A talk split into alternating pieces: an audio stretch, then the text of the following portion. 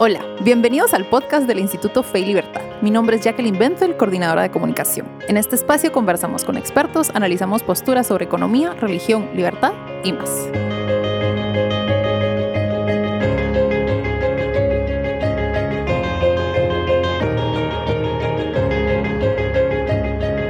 Eh, bienvenidos a este nuevo episodio del podcast del Instituto Fe y Libertad. Hoy me encuentro con Joanny Sánchez. Ella es cubana, bloguera, autora de varios libros y defensora de derechos humanos. Ha obtenido reconocimiento mundial y recibido numerosos premios por sus descripciones críticas de la vida en Cuba, bajo el régimen castrista, por supuesto. Es más conocida por su blog Generación Y en el medio digital 14ymedio.com, traducido a 17 idiomas que brinda una ventana a la vida diaria en Cuba, presentando una imagen muy distinta de la que ofrece la propaganda gubernamental cubana. Ahora que finalmente es libre para viajar fuera del país, derecho que le fue negado por el régimen cubano durante casi una década, trabaja por concienciar a la gente sobre la crisis de derechos humanos y el periodismo en Cuba. Bienvenida, Joan. Muchísimas gracias por esta invitación para hablar contigo y con todos los oyentes. Muchas gracias a ti por aceptarla. Si quieres, empezamos. Hoy vamos a hablar un poquito sobre el régimen cubano y la libertad, cómo es percibida la libertad. Entonces, ¿cómo ha sido tu experiencia como periodista contando la realidad sobre Cuba? Ser periodista en un régimen totalitario, que es además un régimen bastante alérgico a la libertad informativa, pues es una tarea que trae muchos problemas, tiene muchos lados oscuros, pero también otros muy gratificantes. Voy a empezar por los gratificantes.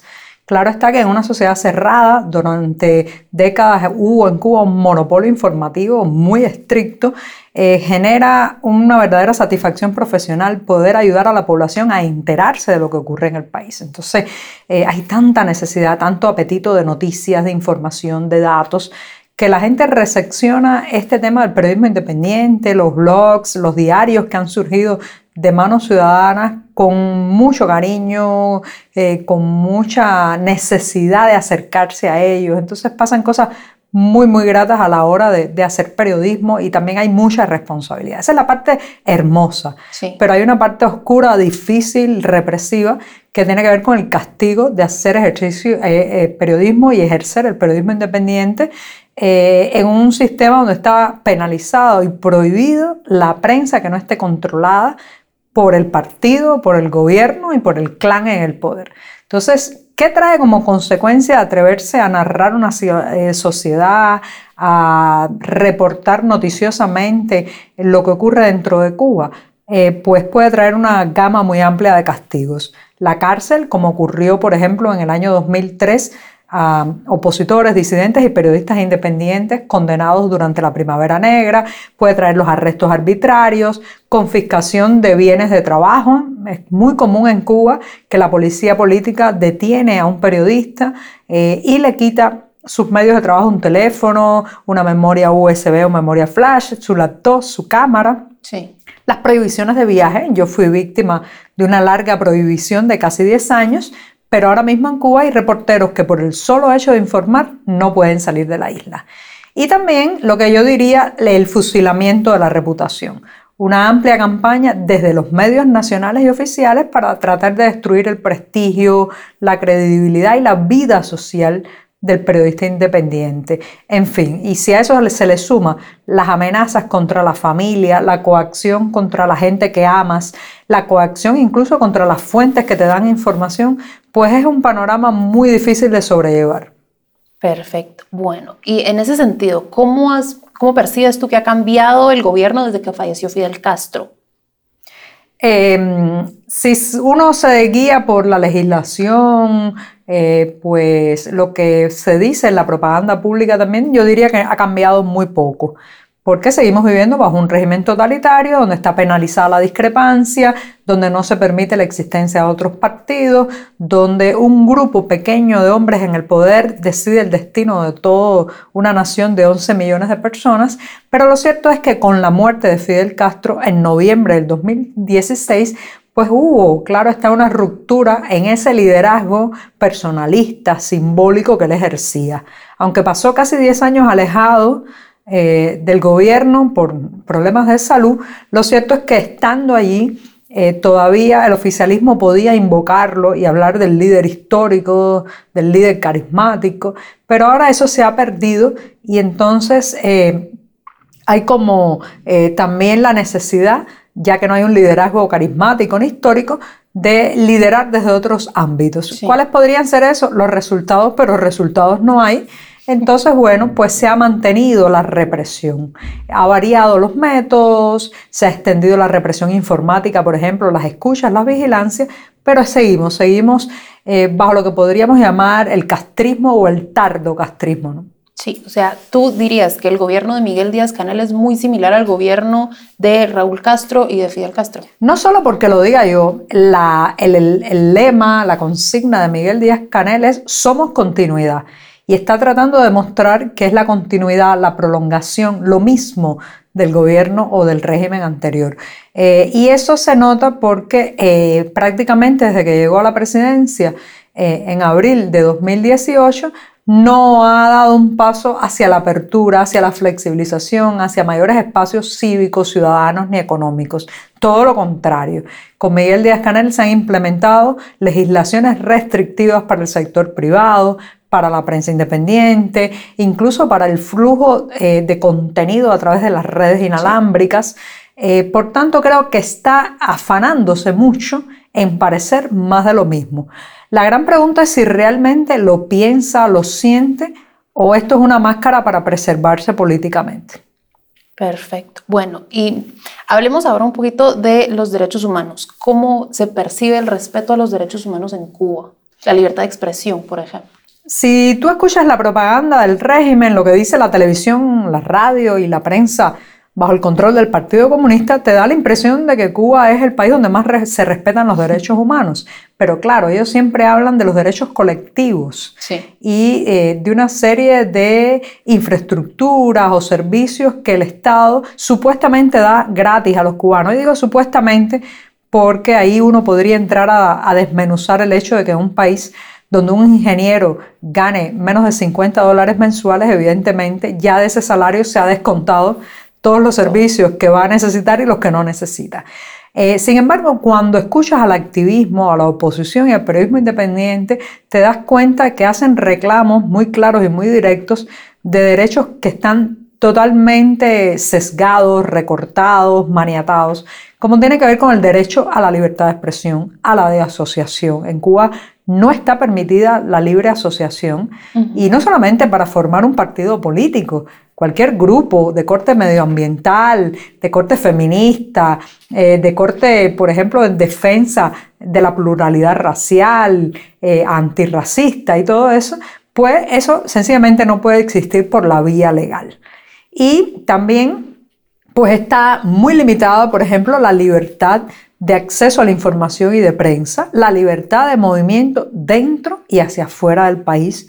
Los cubanos muchas veces tenemos que pedir permiso o recibir autorización para movernos dentro de nuestra propia isla y ahora mismo se calcula que alrededor de 200 personas han sido, eh, eh, sido víctimas de una prohibición de salida de viaje por pensar diferente, por hacer activismo o por ser reporteros.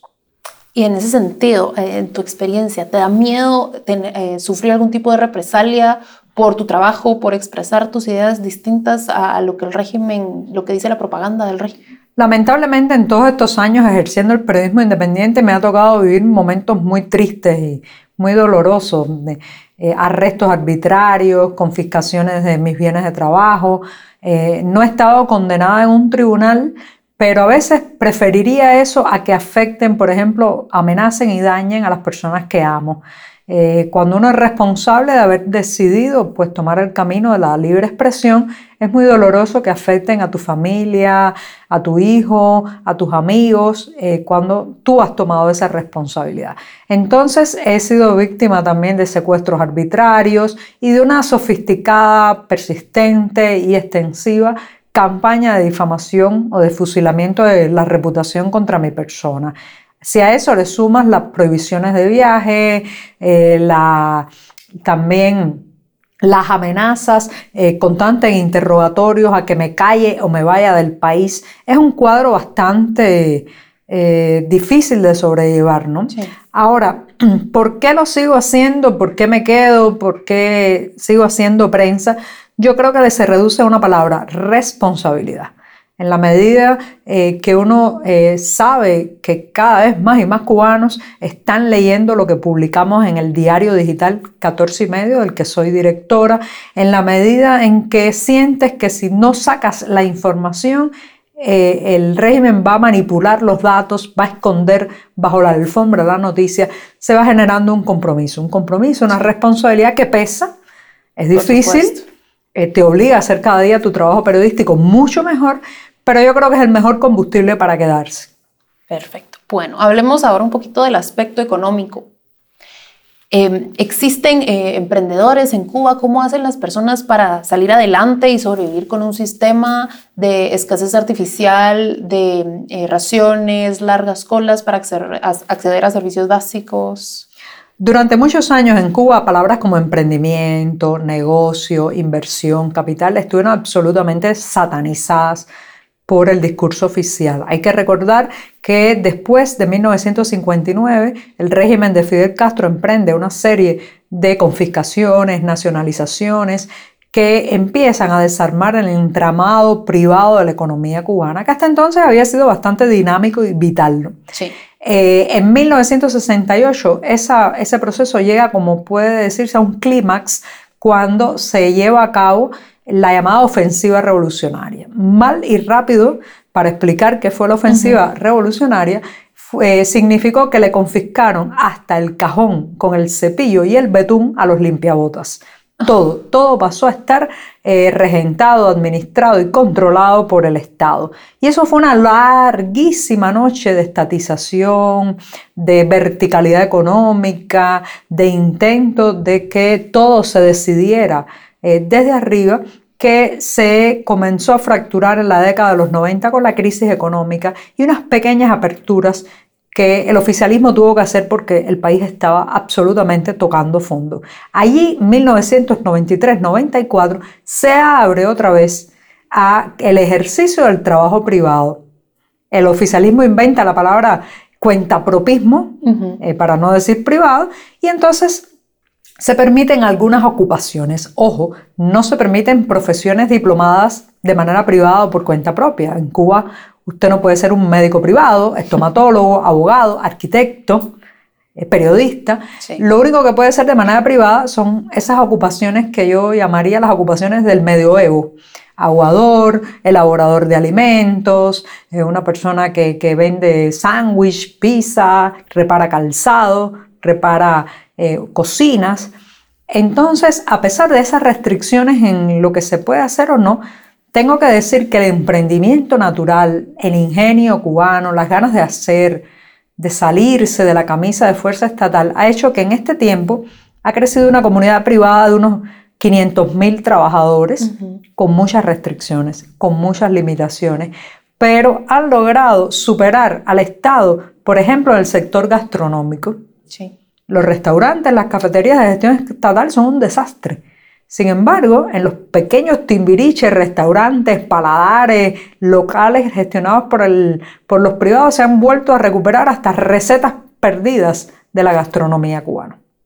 Muy interesante. Bueno, y en ese sentido, las personas tienen acceso a aprender, a tener eh, literatura académica sobre distintos modelos económicos.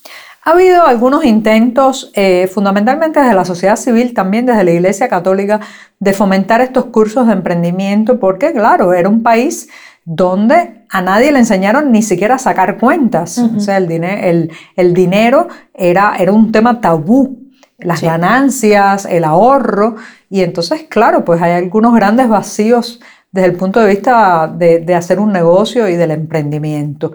Eh, también hay que decir que hay eh, emprendedores ya que llevan muchos años trabajando en este mundo que hayan ayudado a entrenar a otros, sobre todo en temas de contabilidad, en temas de llevar los libros de ingresos y de gastos.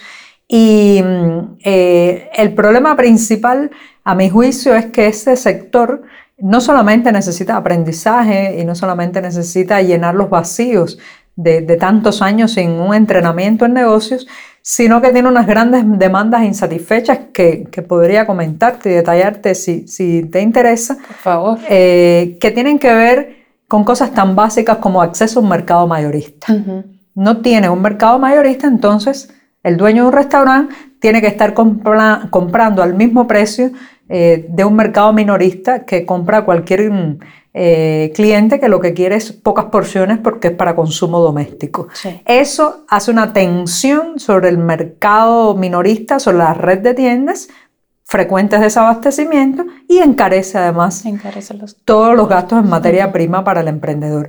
No tienen el derecho a importar y exportar. Todo tiene que pasar a través del Estado, entonces eso los limita mucho. Altísimos impuestos, unos elevadísimos impuestos, excesivos controles y muchas prohibiciones. Y a veces demasiados obstáculos para llegar al cliente final. Entonces todo eso crea una sensación de eh, falta de estímulo a veces para esforzarse. Pero estas son demandas que llevan mucho tiempo ya en, la, en la palestra pública, lanzadas hacia el gobierno, pero lamentablemente no se han resuelto. Ok, y en ese sentido, ¿los cubanos entienden cómo se crea la riqueza? ¿Ven el valor del emprendimiento? Creo que sí. Eh, en primer lugar, algunos por experiencia propia, porque empezaron en los años 90 con un pequeño negocio y en ese momento pues sus vidas estaban prácticamente en la miseria y han visto cómo han podido prosperar, reparar sus casas, eh, pues darle una vida mejor a su familia. Pero también yo creo que en Cuba está entrando mucha información de lo que pasa afuera. Sí. Eso en los años 80, 70 era imposible de imaginar porque teníamos, vivíamos como una especie de burbuja informativa donde el régimen trataba de difundir eh, la, la, fórmula de que dentro de Cuba todo estaba perfecto y vivíamos en absoluta prosperidad y fuera todo era un desastre, un mundo cayéndose a pedazos. Pero en la medida que la información, los audiovisuales, los podcasts, los filmes, los documentales, los reality shows han empezado a llegar a la realidad cubana, muchas veces de mano en mano, a través de las redes informales, se ha creado eh, cada vez más un conocimiento de lo que pasa afuera. Entonces, por ejemplo, eh, ahora hay un gran consumo de documentales donde la gente se acerca a cómo funciona el tema inmobiliario, cómo funciona un restaurante en otros países. E increíblemente, aunque las condiciones son muy diferentes, también se está aprendiendo de allí, porque en fin de cuentas, hacer un negocio es algo universal. El deseo de emprendimiento es inherente al ser humano y las ganas de prosperar tú y los tuyos también es parte prácticamente del ADN humano. Así que incluso aunque esos documentales narren realidades diferentes, ingredientes diferentes, formas de hacer diferentes, les sirven también a los cubanos.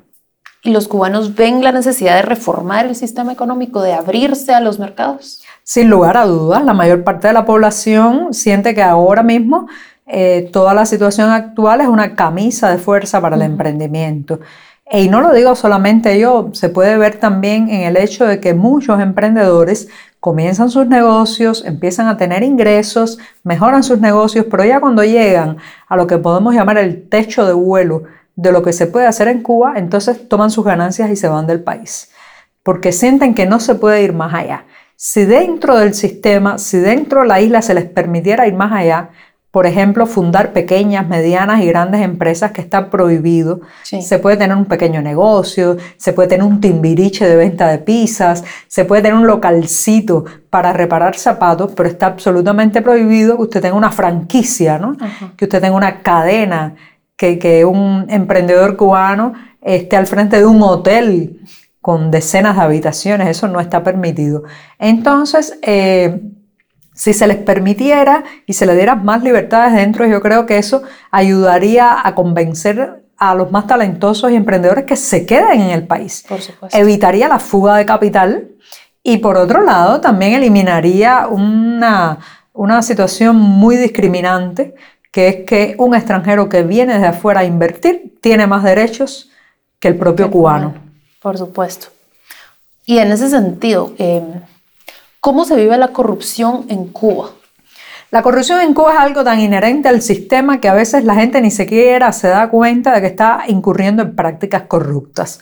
Eh, hay una corrupción que tiene que ver con las relaciones, que a veces ni siquiera se mueve dinero, sino contactos e influencias, para permitirte llegar a un punto de poder donde ya quizás empiezas a tener ganancias materiales. Esta es una corrupción eh, que está relacionada con, el, ah, por ejemplo, el acceso a puestos administrativos, el acceso a plazas muy apetitosas porque están relacionadas con el turismo, con lugares donde se mueve divisa, eh, una corrupción que también tiene que ver con los puestos en el extranjero, los puestos diplomáticos, los puestos en organismos internacionales. Todo eso está marcado muchas veces por el nepotismo, la influencia, la compra de influencias también. Y bueno, es muy extendido porque además el sistema cubano es un sistema que desde sus inicios se basó en algo que podemos llamar la meritocracia.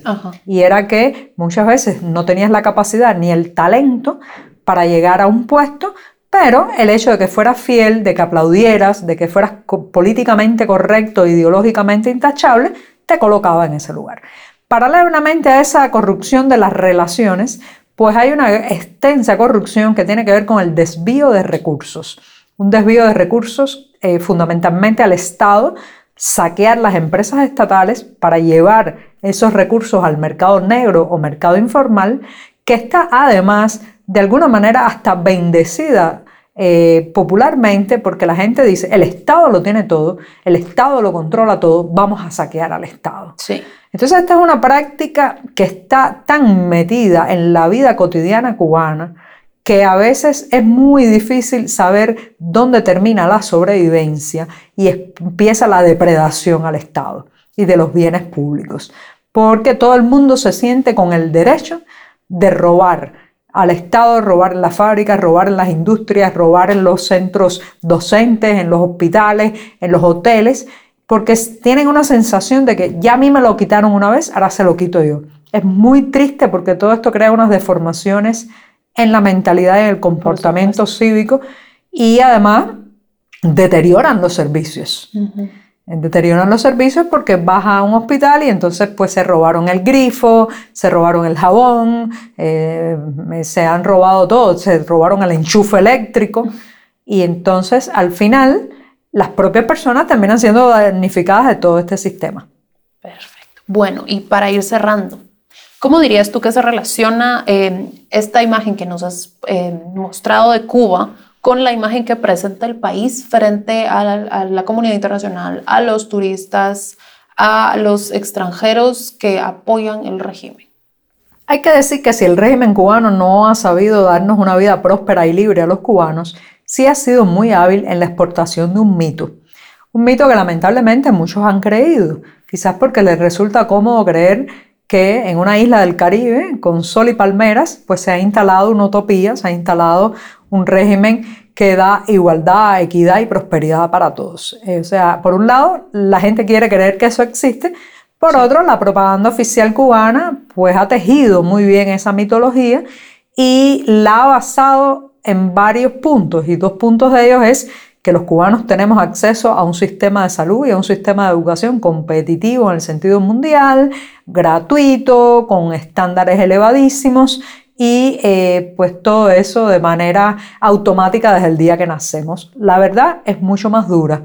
La verdad es que primero gratuito, gratuito no es, porque reitero lo que te decía hace un rato, que cuando tú tienes un país donde el salario promedio mensual no supera los 40 o 50 dólares, evidentemente a esas personas se le está descontando previamente, antes de pagarle su sueldo, una serie de servicios. Pero además los servicios están sumamente deteriorados ahora mismo. Entonces en los hospitales la familia tienen que llevar prácticamente todo, las almohadas, las sábanas, eh, los catéteres para las cirugías, el, hilo de sutura, las gasas, los guantes, los medicamentos, los antibióticos. Eh, y además de eso, pues dar regalos a los médicos y a las enfermeras porque si no, no te atienden eh, bien o no te atienden con suficiente celeridad.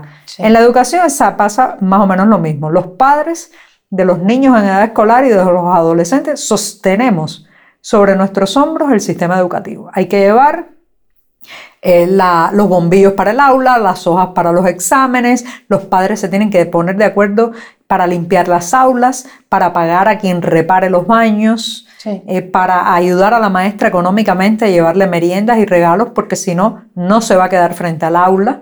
Y además de todo eso, lidiar con una educación sumamente llena de adoctrinamiento y propaganda política. Una educación que no está hecha para crear ciudadanos libres, sino soldados adoctrinados que acepten las órdenes que llegan desde arriba. Wow. Bueno, creo que nos dejas con mucho que pensar. Muchas gracias por aceptar nuestra invitación. Eh, y a todos ustedes, muchas gracias por escuchar este episodio. Para más información sobre el Instituto Fe y Libertad, nuestro trabajo, actividades y todo lo que discutimos hoy, pueden visitar nuestro sitio web en www.feylibertad.org y nuestros perfiles en redes sociales. Estamos en Facebook, Twitter, LinkedIn, Instagram y tenemos canal de YouTube también donde van a poder ver esta entrevista. Muchas gracias por acompañarnos. Hasta la próxima. Muchas gracias. ¿eh? Muchas gracias a ti.